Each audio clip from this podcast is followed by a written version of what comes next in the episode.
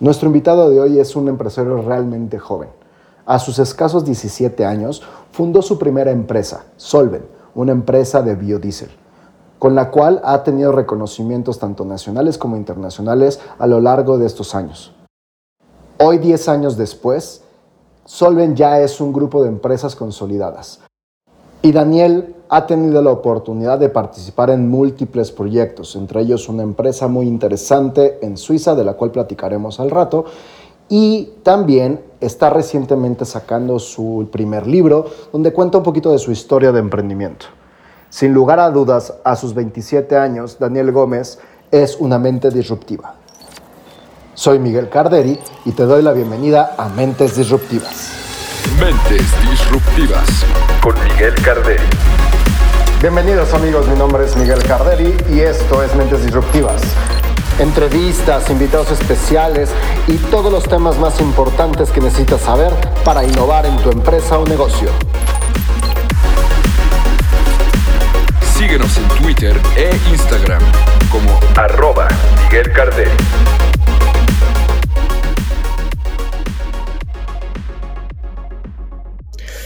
Amigos, Quiero darle la, bienvenida a un muy amigo mío, un muy buen compañero, este, un gran empresario y una persona que admiro mucho porque desde muy joven ha desarrollado no nada más empresas, sino realmente proyectos que transforman la realidad. Definitivamente una mente disruptiva.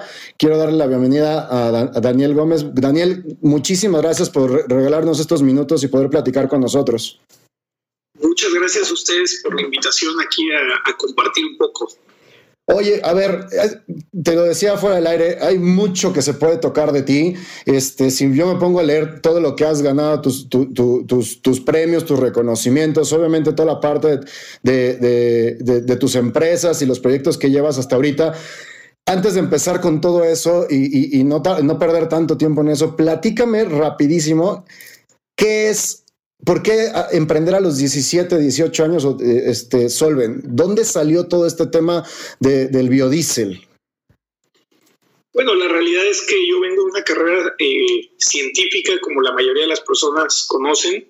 Eh, yo tenía una pasión por el tema de las ciencias, el tema de las ciencias básicas en lo particular, la química, la física, la biología, y, y eventualmente pues se da esa oportunidad muy pequeño de hacer un proyecto para, eh, estando en la preparatoria, de hecho todavía ni siquiera estaba cursando la carrera profesional, y ese proyecto era libre, yo decido hacerlo de química, que era una de las pasiones que tenía, y el proyecto decido hacerlo sobre la producción de biodiesel, que había encontrado en aquel momento un artículo que decía que podías hacer biodiesel desde la cocina de tu casa, y bueno, el resto ya es historia, al final del día eh, mi pasión por la química y mi obsesión por el tema de los biocombustibles me lleva a conocer a un grupo de personas expertas en el sector, a rodearme de personas mejores que yo y a buscar eventualmente desarrollar esa tecnología mexicana para la producción de biocombustibles que hoy pues ya llevamos 12 años en el sector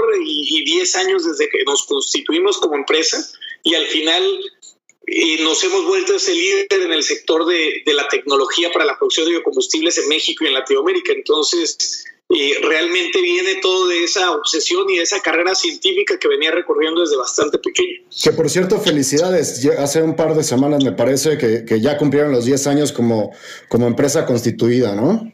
Así es. Pues muchísimas felicidades porque sabemos perfectamente que en México el tener una empresa de tanto tiempo a veces no es tan sencillo, ¿no? Así es. Oye, todo empieza con Solven. O sea, toda tu, historia empieza con Solven. Lo último que, tuve la oportunidad de platicar cuando, coincidimos ahí en Aguascalientes, traías el tema de Solven, traías el tema de Go Faces, que ahorita vamos a platicar, traías el tema de, eh, estabas, acababas eh, de apadrinar a un pintor de Oaxaca, que hoy sé que, que ya está haciendo cosas increíbles gracias a tu apoyo. ¿Por qué esa, ese multiemprendimiento, o sea, no nada más desarrollar un proyecto, sino esa, esa, no sé si es necesidad o no sé cómo tú lo describas, de poder generar impactos por todos lados y en diferentes industrias. Bueno, al final eh, encontré una manera de llevar mis sueños a, a la realidad de alguna otra manera. Todos los proyectos en los que estoy involucrado que hoy son empresas, pues al final son cosas que me apasionan. Y, creo que desde pequeño yo recibí una educación en donde si quería hacer algo eh, tenía que hacerlo lo más grande, si no, ¿para qué perdía mi tiempo? Inclusive cuando fui deportista, en el momento en que dejó el deporte fue porque pues ya no, no iba a ser un deportista de alto rendimiento, ya que le iba a dejar mi tiempo a las empresas. Y bueno, así en cada uno de los sectores en los que me he involucrado trato de hacerlo lo mejor y, buscar esa excelencia, ¿no? Al final del día es un tema de, de, para hacer las cosas chiquitas, pues para qué perder el tiempo. ¿En qué, en qué haces deporte, amigo? Eso no me la sé. Bueno, en algún momento antes de empezar mi primera empresa de Solven, eh, fui ciclista profesional. Okay. Corría la ruta, velódromo, montaña, le dedicaba 6, 7 horas al día a entrenar. Y bueno, aparte de, estudiar, pues era algo complicado, pero pues al final del día fue un deporte que me deja mucha disciplina, el tema del ciclismo. Entonces sí, eh, antes del ciclismo jugué igual básquetbol como nueve años y entrenaba todos los días dos, tres horas. Igual quería ser el mejor basquetbolista en su momento, ¿no? Entonces sí, cuando, era pequeño, pues esa formación siempre era lo que hagas, trato de ser el mejor, ¿no? Ahora, me queda claro que en todos tus proyectos, y empezando por Solven, la innovación es algo, pero como está en tu ADN y en todos los proyectos que haces. Sé que en Solvent, de hecho, muchas de las fortalezas, no sé si hasta ahorita, pero por lo menos al arranque, fue la parte de las patentes que desarrollaron en cuanto a maquinaria y ese tipo de, de, pues de manufactura que crearon ustedes para poder el desarrollo del biodiesel. ¿Es para ti eh, ¿Es real, así como te lo comento? ¿Es parte de tu ADN el poder eh, crear ese tipo de innovación en tus proyectos? Pues, digo, eh, la palabra innovación es sumamente amplia. Yo creo que lo que hemos aprendido a lo largo de los años es que, como decía Darwin, no sobrevive ni el más inteligente ni el más fuerte, sino aquel que se sabe adaptar. Y como mexicanos y parte de nuestra cultura es esa parte sumamente creativa y esa parte de creatividad con esa capacidad de adaptación nos ha llevado a las grandes innovaciones, ¿no? Pero al final es el mismo mercado, es, es, el mismo tiempo que te va llevando a innovar de alguna otra manera, porque pues si no, no sobrevives. Entonces, por eso te digo, la palabra innovación es muy amplia, pero al final del día es esa capacidad creativa de adaptarte a, los cambios que se requieran para seguir creciendo y, y comiendo parte del mercado, ¿no? Oye, y bueno, y en esta parte, eh, eh, vi una entrevista hace poquito que te hicieron, bueno, hace poquito, hace ya tres años, fue, fue en el 2015, eh, y, me, y, comentabas un poquito, y me gustaría que, que, andaras un poco en eso, que Solven tuvo una transformación completa de estrategia en el 2013. ¿Me podrías contar cuál fue esa transformación y por qué se dio? Bueno, hemos vivido muchas etapas dentro de la empresa.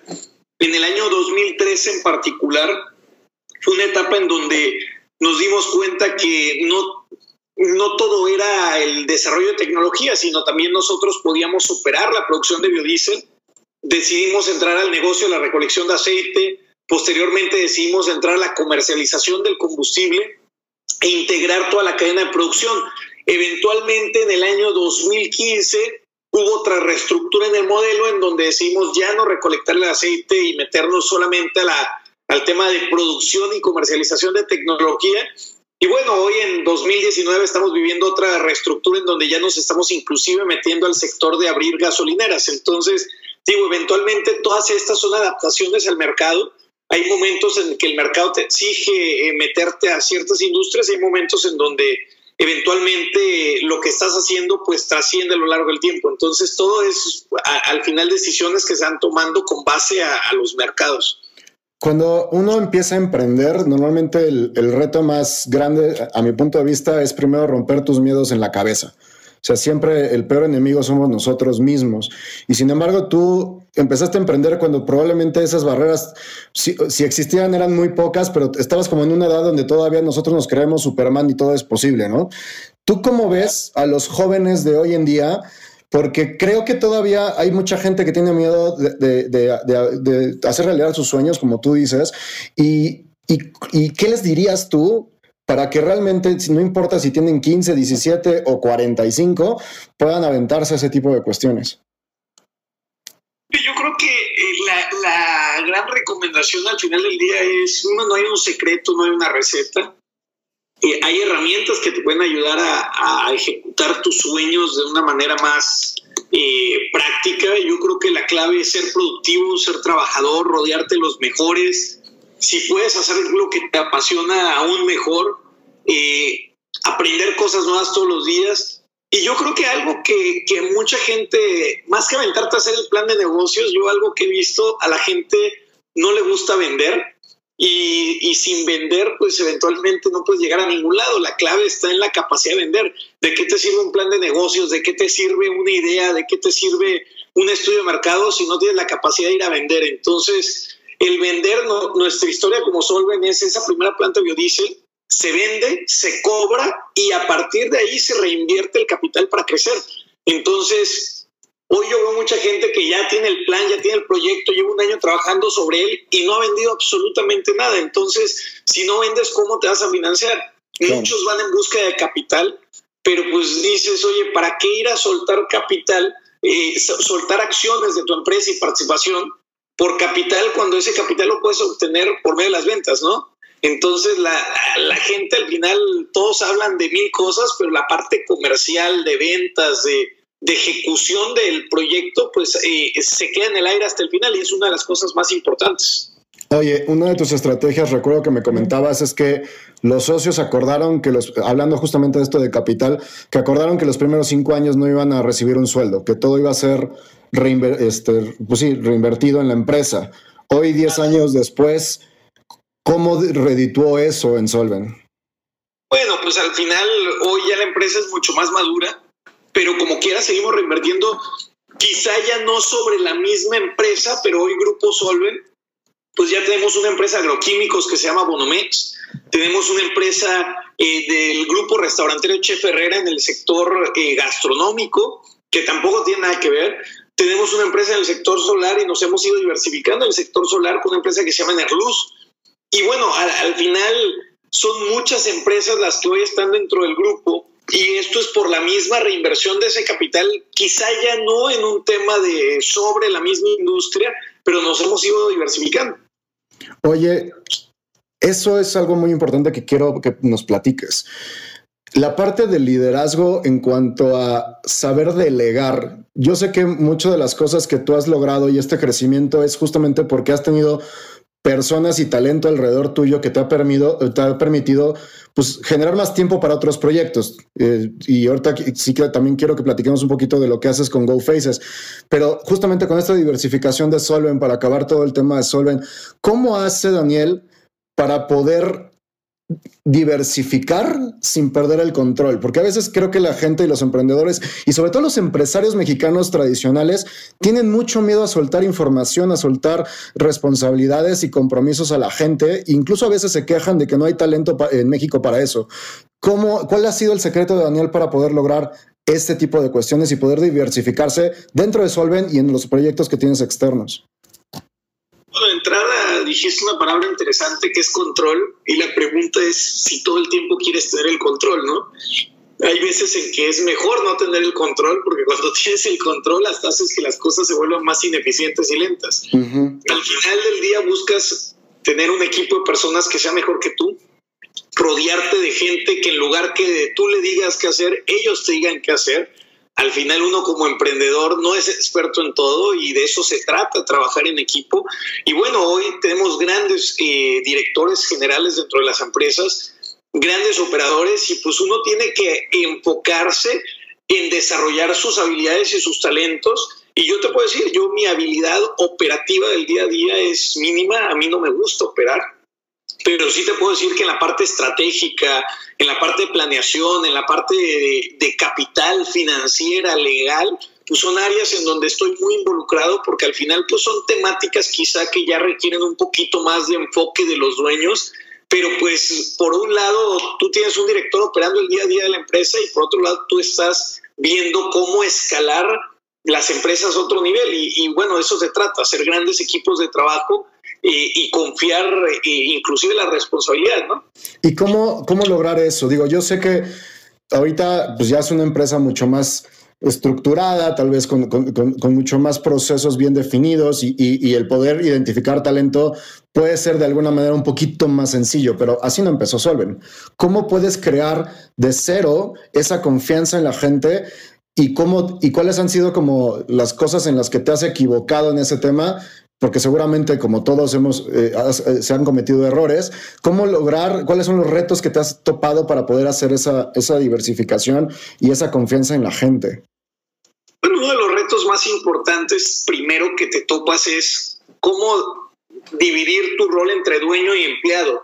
Llega un punto muy temprano en, dentro de las empresas cuando les está yendo bien, en donde eventualmente tú eres empleado y recibes un sueldo y eh, a la vez eres dueño, pero tiene que llegar ese punto en donde tú tengas la madurez de decir, oye, hay que correr al Daniel empleado para contratar a, a, un empleado que sea más eficiente en esa área en donde él está trabajando en lo particular y bueno, sigue siendo dueño, pero pues poder llegar a esa madurez en donde te quiten tu puesto operativo dentro de la empresa, pues requiere requiere mucho trabajo, ¿no? Y aparte creo que pega, a final de cuentas es como quitarte un, un poquito el ego, ¿no?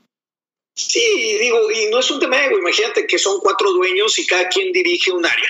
Uno comercial, otro investigación, otro administración y el otro operaciones.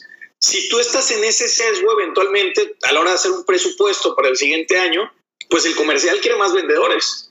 El de investigación quiere inventar cosas nuevas, el de administración quiere más gente, pues para tener menos chamba, y el de operaciones igual, quiere producir más, ¿no? Oye, y, ahorita que pues, entraste con el tema de investigación, perdóname, continúa. ¿A quién le haces caso? eventualmente, ¿quién tiene la razón? Entonces, como dueños, pues todos traen una visión compartida.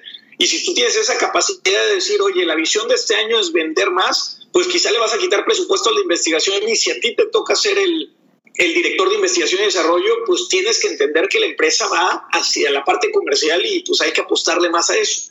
Pero cuando tienes esa inmadurez, pues todos van a pelear por un mayor presupuesto y se van a sesgar con su rol de empleados y eso es lo que no puedes permitir. Ahora, el tema del talento lo es todo. Hoy a mí me toca ser parte fundador de una empresa que se llama Talent Network, que hace, justo la semana pasada estuvimos organizando el evento de Talent Land, que es el hackathon más grande del mundo. Y bueno, es gestionar y cómo, cómo empoderas al talento, pero también para detectar esos talentos y traértelos a la empresa. Al final las empresas están hechas de seres humanos y pues son ellos a los que tenemos que estar buscando, empoderando, apoyando y reclutando para nuestros proyectos. ¿Cómo haces para tener en, en 24 horas controlar tantos proyectos, amigo? no operas. ¿Qué es tu función? O sea, ¿cuáles son tus funciones en todos los negocios que tienes y los proyectos que estás? Relaciones, parte estratégica y que nunca falte capital. Me parece muy bien. Oye, platícame un poquito. ¿Perdón? Tener que firmar todo con los abogados, leer mucho. Sí, todas las horas. En el día ocupas seguramente ocho horas con abogados. Es que eso es otra cosa que las personas no entienden. El, el 90% de, del tiempo estás o leyendo contratos o viendo temas legales o leyendo estudios financieros y viendo números. Eh, cosa que es muy diferente a lo que yo imaginé. Pues yo estoy en la parte científica, química, además. Ahora, lo que sí te puedo decir es que muchas veces, y esto pasa mucho con los dueños que, que tienen un rol similar al mío, tú puedes tener un director que esté enfocado en las ventas y que esté vendiendo cierta cantidad de pesos X por mes y tenga una meta anual. Uno como dueño, con sus relaciones, en dos o tres llamadas, puedes generar unas ventas que sean tres veces más grandes que las que te genera todo tu equipo por un tema de, de colmillo, de relaciones y demás. Y bueno, eso se trata también de los dueños, hacer esos movimientos estratégicos, pero que la empresa no dependa de ti ni tú depender de la empresa, ¿no? Y creo que esa es la gran diferencia entre autoemplearte a, ser empresario, ¿no? O sea, justamente esa, esa visión estratégica y dejar que, como dices tú, el talento y los expertos hagan su chamba dentro de tu negocio. Claro, y ya al final lo que tú traes son regalitos para todos, ¿no? Claro. Oye, amigo, platícame tu experiencia en Gold Faces. Digo, para los que no, y platícame qué es Gold Faces para la gente que no conoce este, este gran proyecto que tienes a nivel internacional realmente GoFaces nace en el año 2011-2012 con la intención de generar una plataforma de comunicación bidireccional políticos-ciudadanos Hoy realmente yo tengo muy poca injerencia dentro de la empresa, y es una empresa suiza. Al final, hoy trabajamos con Banco Mundial, Naciones Unidas, Unión Europea para promover las 17 metas de sustentabilidad. Y bueno, al final siempre fue esa intención de generar comunicación política eh, entre nuestros representantes y los ciudadanos de una manera más eficiente. Desafortunadamente en México, Estados Unidos, países como España, Rusia, nunca logró funcionar y por eso terminamos en la Unión Europea, pero al final hoy es una base importante eh, entender que llegas a un punto también dentro de las empresas en donde si no tienes relaciones políticas, pues no los puedes escalar los proyectos a otro nivel. Entonces es, es esa corresponsabilidad que tenemos los empresarios como ciudadanos con nuestros representantes de no nada más exigir, sino también comprometernos a hacer cosas que impacten a la ciudadanía. ¿Y dónde tienen presencia hoy? Hoy en 14 países europeos, la base en Ginebra. ¿En América no tienen todavía alguna injerencia? ¿Mande? ¿En, ¿En, América Latina no hay todavía algún país que, se, que, esté integrado? Ninguno. Ok, ¿y esto por qué se da? ¿Por lo que comentas de la parte de, de estructura política o por qué crees que se pueda estar suscitando? realmente las estructuras como funcionan el tema de yo le llamo e-democracy eh, en Europa estamos 10 años adelante que lo que estamos en Latinoamérica entonces falta que se den muchas cosas para poder implementar plataformas como esas Ok, ¿y, y cuáles son los, cuál es la misión o cuál, cómo más bien, cuál es la visión de Go Faces en los próximos 5 o 10 años? Bueno, la visión realmente es seguir siendo uno de los principales promotores de las metas de sustentabilidad de Naciones Unidas, por un lado, y seguir facilitando nuevos modelos de comunicación política para la Unión Europea.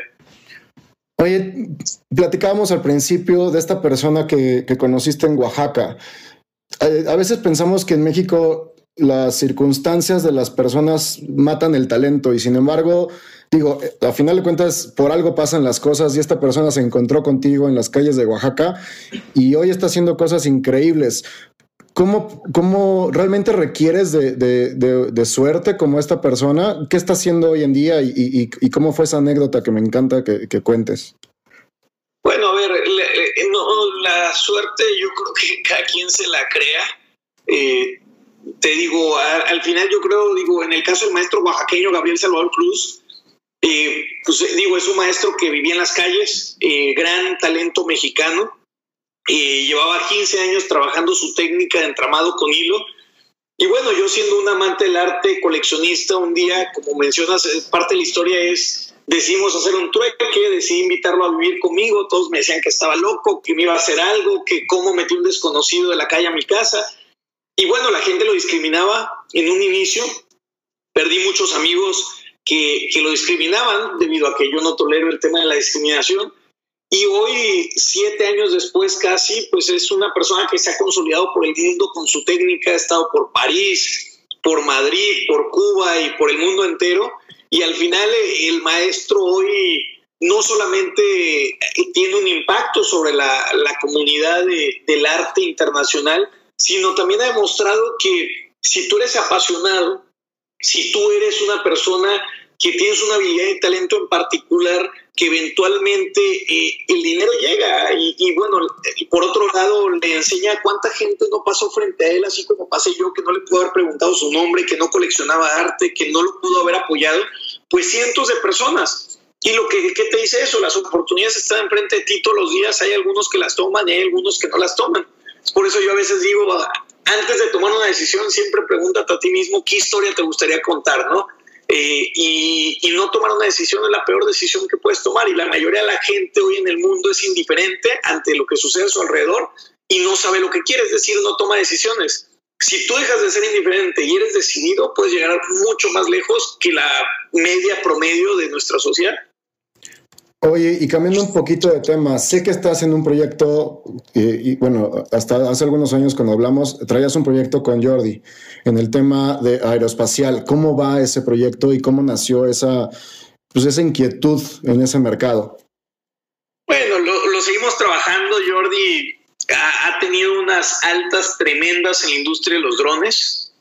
Eh, ahora con su nueva empresa Mayan Robotics está haciendo cosas que ya ni siquiera pueden salir en el periódico del nivel de confidencialidad que se maneja, pero bueno, al, final Jordi y yo somos unos apasionados del tema eh, tecnológico, en lo particular aeroespacial.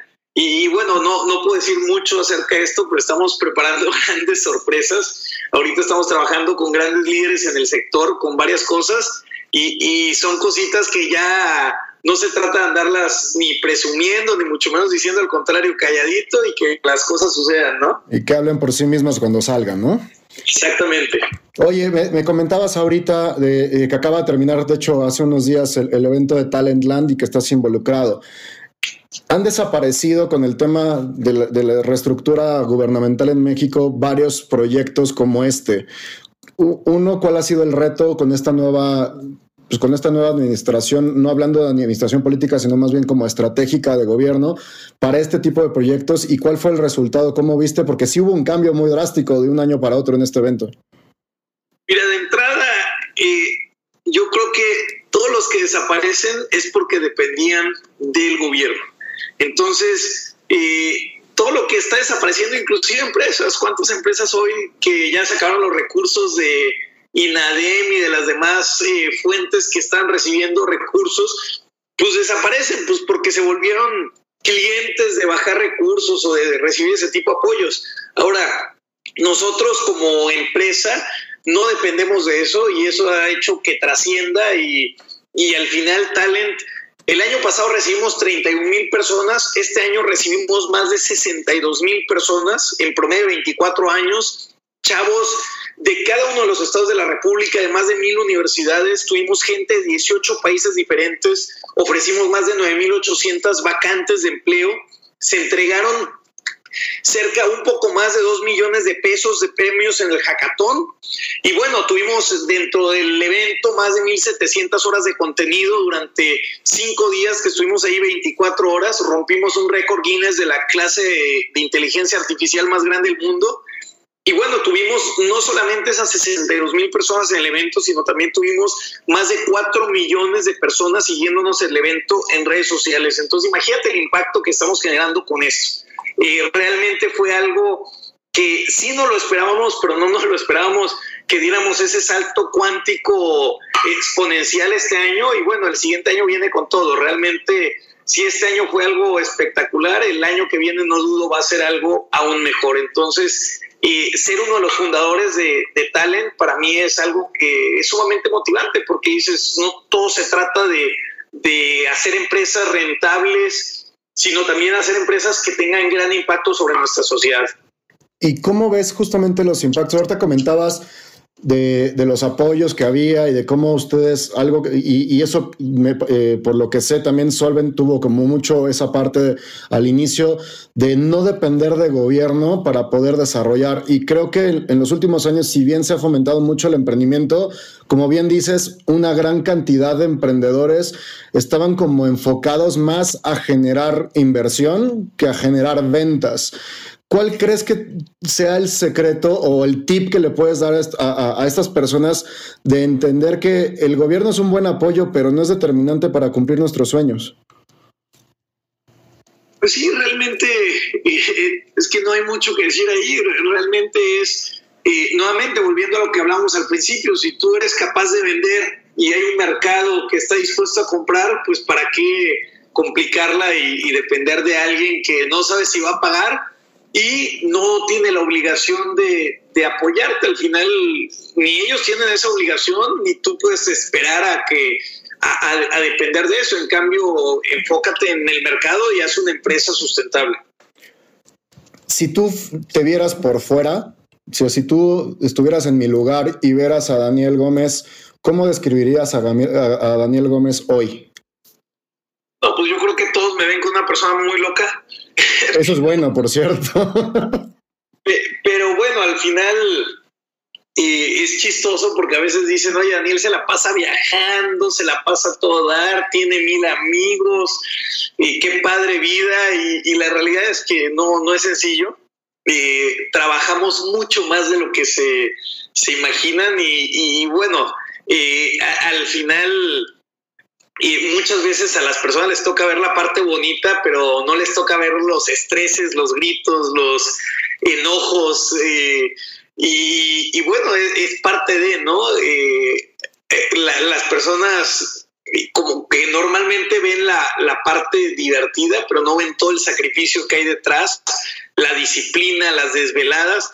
Y, y la poca gente que me conoce personalmente, que me ha tratado de seguir el, el paso y el ritmo, a los dos, tres días ya se manda muriendo. Entonces, es un tema de que requiere mucha condición. Sí, porque al final tú dices, oye, qué padre, viaja por todos lados. Y les digo, pues sí, pero acompáñame una semana en la, en la gira, en la agenda y ya el tercer día que se levantan a las 4 de la mañana y se duermen a la 1, 2 de la mañana y están en reuniones todo el día, me dicen, oye, es que cómo logras inclusive concentrarte para seguir escuchando, recibiendo información y que no se te vaya nada, ¿no? Y luego aparte la desvelada, la desmañanada, eh, comer a veces a deshoras con tal de seguir en reuniones, pues no, no es fácil. Pero, bueno, conoces muchos hoteles, ¿no? no sé si muchas ciudades, pero muchos hoteles seguro. y, y, al final dices, oye, pues tú ves las fotografías en donde sales fresco, feliz, bien peinado, con gente increíble, pero bueno, es eh, el, el sacrificio de una vida normal por una vida extraordinaria e implica muchas cosas. Oye, ¿por qué escribir un libro? Digo, yo también, gracias a Dios, el año pasado tuve la oportunidad de publicar el mío. No es nada fácil. ¿Por qué a ti te dio esa cosquillita de escribir tu libro? Mira, realmente a mí me han invitado a cientos de conferencias, yo creo que están más de 500 conferencias por todo el mundo. Y normalmente siempre surgía esta pregunta de, oye, pues, ¿qué es emprender? ¿Qué es el tema de, de la innovación? La realidad es que pues, eran preguntas que yo desconocía sus respuestas y eventualmente en el año 2010 yo tuve la oportunidad de ir al Mundial de Emprendedores. y quedo en segundo lugar mundial, digo, oye, yo voy a encontrar a alguien que lo gane. 2011-2012 ningún mexicano lo ganaba. 2013 me toca llevar a mi mejor amigo, a Jordi, con el tema de los drones y queda en tercer lugar mundial, tampoco lo ganó. 2014, 15 y 16 nadie lo ganaba tampoco. Y en 2017 sucede una cuestión interesante porque es el único año en donde yo no fui a apoyar a ver si algún mexicano ganaba el Mundial de Emprendedores y resulta que un chico de Monterrey de 17 años, de nombre Julián Ríos Cantú, llega a la final con un desarrollo de un brasier para detectar el cáncer de mama con su empresa de IGA Technologies y gana el Mundial de Emprendedores. Yo estaba muy feliz que ganó un mexicano, aparte de, Monterrey, pero muy enojado de que dije, no es posible que no lo ayudé, no lo encontré, conociendo tantos emprendedores, ¿cómo es posible que él se me peló, no? Claro. Y al final lo invito a comer a la casa regresando a Alemania, le platico mi inquietud y él se empieza a reír y me dice, oye, que tú no te sabes mi historia. Y le digo, no, la realidad es que desconozco tu historia. Eh, como emprendedor me dice, no, pues fíjate que tú y yo estudiamos en la misma preparatoria, obviamente él es casi 10 años menor que yo, pero me dice, fue en la preparatoria hace dos años que tú fuiste al aniversario a dar una conferencia y fue después de tu conferencia que yo decido hacer esta empresa porque a mi madre le da cáncer de mama, sobrevive cuando yo tenía como 15 años y fuiste tú el motivador de que yo hiciera mi empresa para buscar una solución a ese problema. Wow. Y en aquel momento pues yo no lo podía creer y ahí es donde te das cuenta que no todo se trata de impacto directo, sino también de impacto indirecto.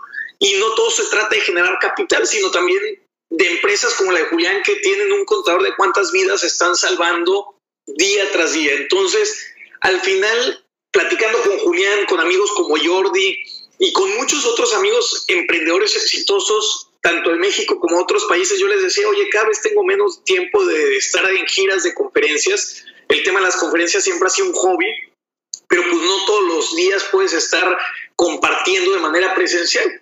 Entonces llegué a la conclusión de que quizá era a través de un libro que podíamos encontrar a los siguientes grandes emprendedores, empresarios, innovadores de México, Latinoamérica y de diferentes partes del mundo. Y de ahí nace el libro Lo abstracto emprender, que al final metafóricamente está relacionado a una de mis mayores pasiones, que es el arte, en donde, así como el arte abstracto, el del emprendimiento, yo creo que no hay inicio, no hay final y cada quien tiene su propia interpretación. Mientras muchos buscan el secreto, la fórmula, la receta, la realidad es que no la hay. Dependiendo de cada una de las historias, de cada una de las experiencias personales, es lo que cada quien va a vivir y de eso se trata.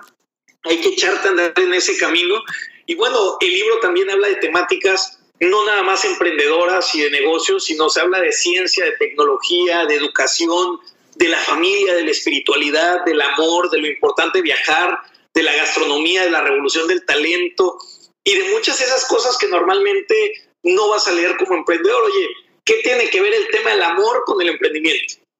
Tú dirás, oye, pues qué loco, ¿no? Y pues a veces eh, yo te puedo decir, Jordi, su éxito en el mundo de los drones es gracias a, dos mujeres de las que se enamora y, de su primera esposa. Entonces, eh, nadie sabe esa historia detrás del emprendimiento Jordi, o bien el tema espiritual muchas veces te lleva a grandes cosas en, la vida, a una plenitud que te ayudan a emprender, o el tema político te brinda oportunidades, o el tema de cultura te ayuda a cerrar un gran negocio. Entonces, tienes que ser parte de un ecosistema y no solo hiperenfocarte en un área del conocimiento para lograr grandes cosas que trasciendan a lo largo del tiempo.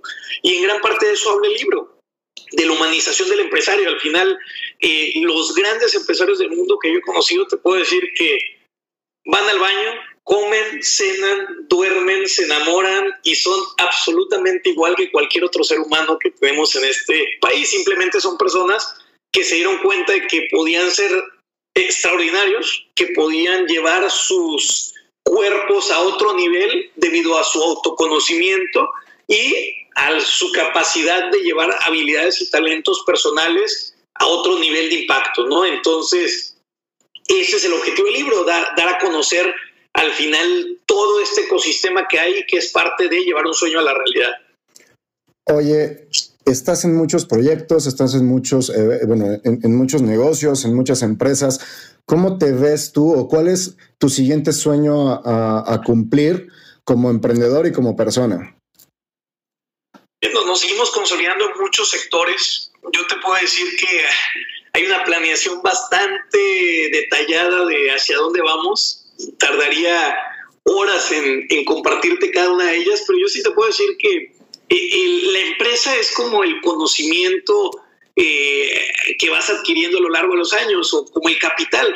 Entre más generas, más te das cuenta que más te falta generar. Entre más aprendes, más te das cuenta que menos sabes. Entre más creces la empresa, pues igual te das cuenta que más grande la puedes hacer. Entonces te, te puedo decir que estos 10 años han sido una aventura maravillosa, pero los siguientes 20 años vienen con todo y vamos a hacer cosas que, que no nada más van a, revolucionar industrias, sino que también van a generar un gran impacto social. Entonces, para mí, yo te puedo decir, mi filosofía personal diaria es estar presente, es que la gente conmigo, después de estar conmigo, esté igual o mejor. Para mí eso es tener un gran día, si está peor algo estoy haciendo mal.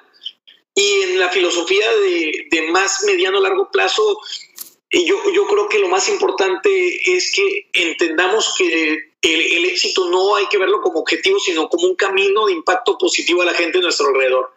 Y ese camino nunca termina, entonces al final hay que seguir impactando, hay que seguir generando eh, capital dentro de las empresas para que sean sustentables a largo plazo. Y bueno, hay que seguir innovando en los sectores que nos apasionen. Entonces, oportunidades hay muchas, negocios hay muchos, pero hacer empresa, a diferencia de hacer negocio, que es un tema transaccional, hacer empresa es un arte. Y hacer empresa es mucha paciencia, mucha creatividad, un gran equipo de trabajo y sobre todo mucha visión a futuro para poder consolidar las cosas y que trasciendan. Entonces, eso es lo que estamos trabajando con todo, con todo el grupo y esperemos que sigamos generando ese impacto positivo sobre, sobre nuestros amigos mexicanos y de todo el mundo. Oye, en estos 10 años, ¿cuál crees que ha sido el proyecto que menos ha tenido éxito para ti? Y segunda, ¿cuál es el reto más grande que has tenido en estos 10 años? Ah, bueno, retos igual, son innumerables la cantidad de retos hemos vivido, sobre todo en Solve, en una montaña rusa, sobre todo retos eh, con el tema de legislaciones eh, y con el tema de la relación con gobierno, no ha sido fácil. Eh, eso nos lleva a la diversificación de la empresa, y el proyecto, ¿cuál fue la primera pregunta? De, los proyectos que has intentado, el, menos exitoso o el que definitivamente no, no funcionó como tú esperabas. Bueno, eh, eh, ya van dos veces que intento hacer fondos de inversión. Eh, el primero no me fue tan mal, el segundo me fue terrible. hay todo un capítulo en mi libro que narro esa historia de, se llama Un fondo sin fondo, el capítulo. Y no, fue terrible porque sí estuve involucrado con mi socio de Solven en ese, en ese fondo eh, y, él apostaba hacia el fracaso el mismo y yo le apostaba al éxito el mismo y al final él tuvo la razón nunca lo pude ver y, y, no solamente perdimos capital sino perdimos mucha energía eh, un desgaste mental personal de otro nivel. Eh, nos tocó estar involucrados con personas terribles, terribles, terribles, pero bueno, es parte del aprendizaje y el crecimiento y ahorita puedo decir, eh, muy pronto vamos por ese tercer intento y, al final son aprendizajes adquiridos, pero te puedo decir, en el tema de fondos de inversión tuve dos, dos experiencias terribles, eh, sobre todo la segunda, no, no un fracaso, sino un aprendizaje tremendo. digo, ya medio me lo contestaste ahorita, ¿Cómo tú te eh, enfrentas justamente a esos fracasos? Digo, ya me contestaste que, porque me ganaste la, la, la, la pregunta. Eh, Tienes un fracaso como este, ¿qué haces? ¿Lo dejas en paz o se te queda la cosquillita de decir, a ver, esto tiene que funcionar porque tiene que funcionar? Digo, en este caso ya me dijiste que lo vas a volver a intentar, ¿no? Pero en general, ¿cómo es Daniel en, ese, en, en esas circunstancias? No, realmente, a ver, yo creo que la palabra fracaso no existe dentro de mi mente. Yo le cambié la palabra resultado. Positivo, negativo, siempre aprendo. Me acerco a mis objetivos y al final de eso se trata. Es un proceso de iteraciones para llegar al objetivo, acercarte a él. Y si siempre aprendes, el miedo desaparece. Entonces, todo se trata de conocerte, trabajar la mente y empoderarla para llevar los proyectos a otro nivel. Entonces, el fracaso para mí no existe. Por eso ahorita te cambiaba, realmente no fue fracaso, un gran aprendizaje. Claro. Oye, amigo, por último, para ya no quitarte mucho tiempo, porque sé que eres una persona muy ocupada. Si, digo, siempre has estado en entrevistas, has estado en conferencias y la gente, igual que en este momento, te preguntamos cosas que queremos saber. ¿Qué ha sido la pregunta que nunca te han hecho, que es algo que tú quisieras aportar? O sea, un mensaje que nunca te han preguntado, pero que sabes que es importante para ti aportarlo. Yo creo que eh, el tema eh, tabú dentro, de, dentro del mundo de los negocios, al final, y dentro de todo esto que hacemos, siempre es eh, el tema de, de, la persona. O sea, al final eres un ser humano y posteriormente eres empresario, ¿no? Entonces, gran parte, nuevamente, de, lo que te comentaba del libro y es tratar de humanizar al empresario y, al final siempre, pues no olviden que son seres humanos que desayunan, se desvelan, comen, duermen, se enferman, todo. Y tú puedes estar a veces en entrevistas, en eventos con presidentes, en eventos con grandes cantidades de audiencias esperando escucharte y la gente no sabe qué hay detrás de eso. Tú puedes estar teniendo un día terrible, un día increíble, y, esa parte yo creo que eh, personal, pues a veces olvidan de eso y pues hace que la gente pues vea estos seres inalcanzables cuando la realidad es que no, son seres humanos normales que se levantan y, pues tienen que automotivarse para llevar sus proyectos a la realidad, ¿no? Entonces, pues de eso se trata. Yo creo que la, pregunta te diría eh, eh, es, ¿cómo, la haces para, para balancear no, no el tema personal, profesional, sino balancear esos altos y bajos dentro de las vidas personales, ¿no? Muy bien, amigo. Pues primero que nada, te agradezco mucho este tiempo, el poder eh, recibirnos. Espero que la próxima, la próxima vez tu agenda nos permita vernos en persona. Y por último, quiero comprometerte un poquito, porque hoy, habla, hoy no pudimos hablar por, por, lo que ya comentamos del tema mucho de, de, aeroespacial, pero me gustaría que cuando ya puedas hablar del tema, puedas venir con nosotros a, a, a platicar de lo que está pasando y lo que pretenden hacer. Me encantaría poder contar con ustedes. Con mucho gusto y, y bueno, esperemos que muchas personas lean el libro, se llama Lo Abstracto Emprender lo pueden encontrar en mis redes, en Instagram, en arroba él es Daniel Gómez, ahí viene eh, el sitio web, el link directo, si no es en www.elesdanielgomez.com. Eh, y eh, espero que, que, los que lo lean, no nada más lo lean, sino lo compartan. Este libro, este año se están colocando más de 30 mil libros en todo el país y esperemos el siguiente sean tres veces más. Entonces, eh, creo que es un libro que le ha servido a muchas personas y que les puede servir a todos los que escucharon. Digo, obviamente hoy tuvimos oportunidad de platicar de dos, tres cositas. Ahí son 400 hojas con más de 45 capítulos y tendrán bastante jugo que, que exprimirle y, que aprender para, para sus propios proyectos. Como dijiste hace ratito, podremos pasar horas hablando de todos los proyectos que traes y de verdad muchísimas gracias. E insisto, nos tenemos que ver para que me firmes mi libro, amigo. Con mucho gusto, compadre. ¿Eh? Estamos hablando y cualquier cosa, aquí cuentan con un amigo en Monterrey y por todo el mundo. Hecho, amigo. Te mando un fuerte abrazo y gracias por estar. Buen día, gracias. Muchas gracias por haber escuchado este episodio. Si te gustó, no olvides calificarnos y seguirnos en iTunes y seguirnos en Spotify. Recuerda visitar miguelcarderi.com para que estés actualizado de las mejores noticias de innovación y estar al pendiente de los siguientes programas. Soy Miguel Carderi y nos vemos la próxima semana.